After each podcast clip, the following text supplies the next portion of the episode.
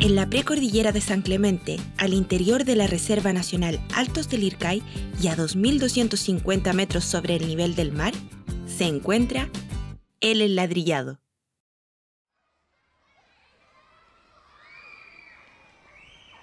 Cuando el chico Suazo me hizo una zancadilla en el primer recreo, me rompí la boca y me llevaron a enfermería. Después, en el CESPAM de San Clemente, me pusieron cuatro puntos.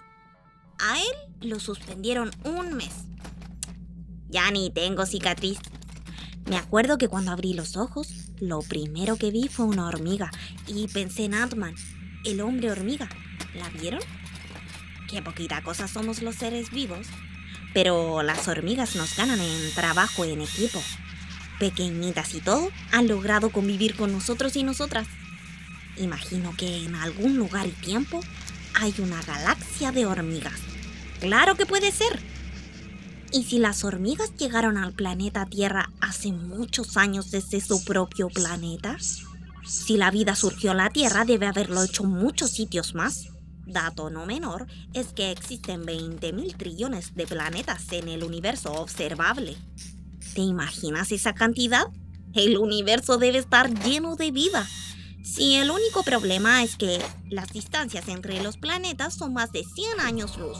Y si un año luz equivale a multiplicar 300.000 kilómetros por segundo, que es la velocidad de la luz, por 365 días, que es la duración de un año, y por 86.400, que son los segundos que tiene un día, tenemos... Anótalo. 9.460.730.472.580 kilómetros. Averigua cómo se lee esa cifra. Mi hermano, que me trata con más cariño que el chico suazo, me va a pagar mil pesos si averiguo cómo se lee ese número. Si lo sabes, me avisas y te doy la mitad de mi premio, ¿vale? Mi hermano es otra cosa. Es súper bueno conmigo. Somos como poto y calzón, dice mi abuelita. Me propuso este verano ser el asistente de viaje de su equipo explorador en la ruta ufológica a la Reserva Nacional Altos del Ircay. ¿Ruta qué? Le dije cuando me invitó. Ufológica. Yo puse cara de circunstancia. En los altos del Ircay se dice que aterrizan ovnis. Una ruta ufológica es una ruta donde puedes ver aterrizar a los ovnis. ¿Objetos voladores no identificados aterrizando delante de mis ojos? ¿Será que por fin puedo establecer contacto con mis amigas hormigas galácticas? ¿Vamos a conocer el ladrillado? Cuando me dijo el ladrillado, yo pensé en una gran muralla de ladrillos, algo así como la muralla china, pero cuando vi la foto, aluciné. No son ladrillos, parecen ladrillos, pero son formaciones de roca basáltica. ¿Y quién las puso ahí tan ordenaditas? Le pregunté. Eso se debe a un fenómeno volcánico de hace muchos años atrás. Ahí es cuando me da rabia ser tan chico, porque todo ocurrió antes de que yo naciera. Pero bueno, desde que me invitó al enladrillado, he estado armando mi propia estación radial, porque en el cine de ciencia ficción así se comunican con otras dimensiones alternativas. Ya vieron Stranger Things, ¿verdad? Si no lo han hecho, se las recomiendo. Yo sigo entrenando cómo mover objetos con solo mirarlos. Mi plan es como una mezcla de Ant-Man y Stranger Things. Porque una vez que consiga mi traje de encogimiento, estos serán mis pasos. Primero, señalizar la zona de despegue y aterrizaje. Esto lo he diseñado usando un sistema aumentativo y alternativo de comunicación para que cualquier especie pueda entenderlo.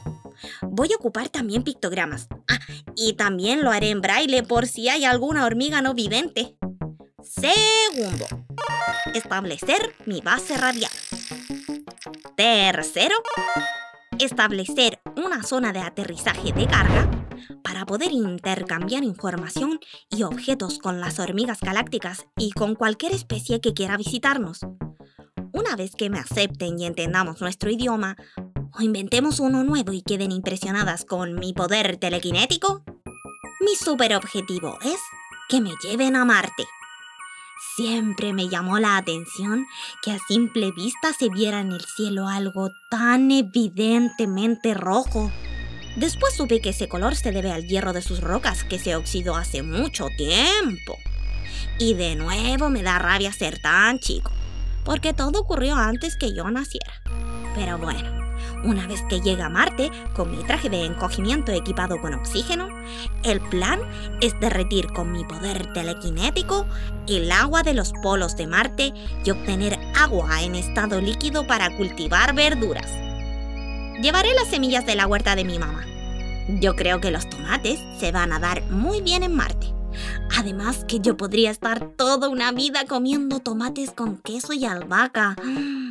Aunque podría pedir de regalo de Navidad una impresora 3D para imprimir otros alimentos y variar un poquito el menú. Mm, sí, porque como dice mi tata, todo en exceso hace mal.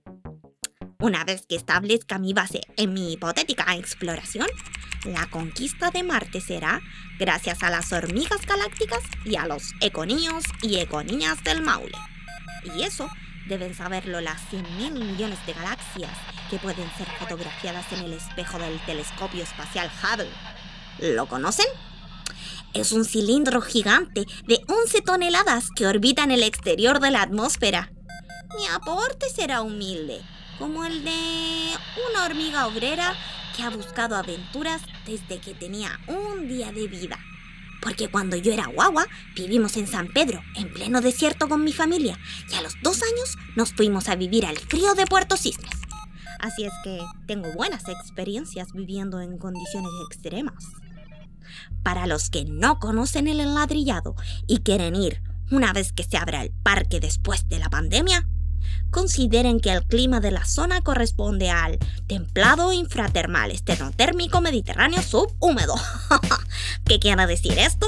Que se encuentra a temperaturas promedio que varían entre una máxima en enero de 23,5 grados Celsius y una mínima en julio de 1,8 grados Celsius. Así es que nos vemos. Ojalá este 2021. Y no olviden bajar la aplicación que tiene mi hermano te permite saber el nombre de las estrellas y constelaciones con solo apuntar la pantalla del teléfono al cielo y visualizar todos los cuerpos celestes en 3D. No daré nombres para no hacer publicidad, pero te la sugiero. Si nos vemos en el heladrillado, me saludan solo con el codo por si acaso.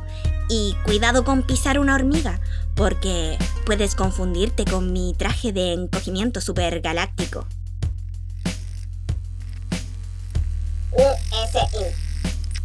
Cambio de frecuencia. QSI. Cambio de frecuencia. QTO. Despegue. QTO. Despegue.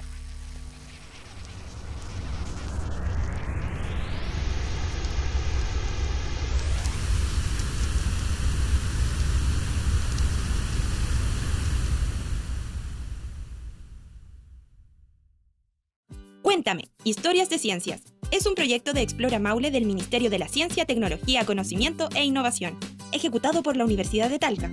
Interpretación, diseño sonoro y producción, colectivo Cuento Calipsis. Dramaturgia, Beatriz Duasí San Martín.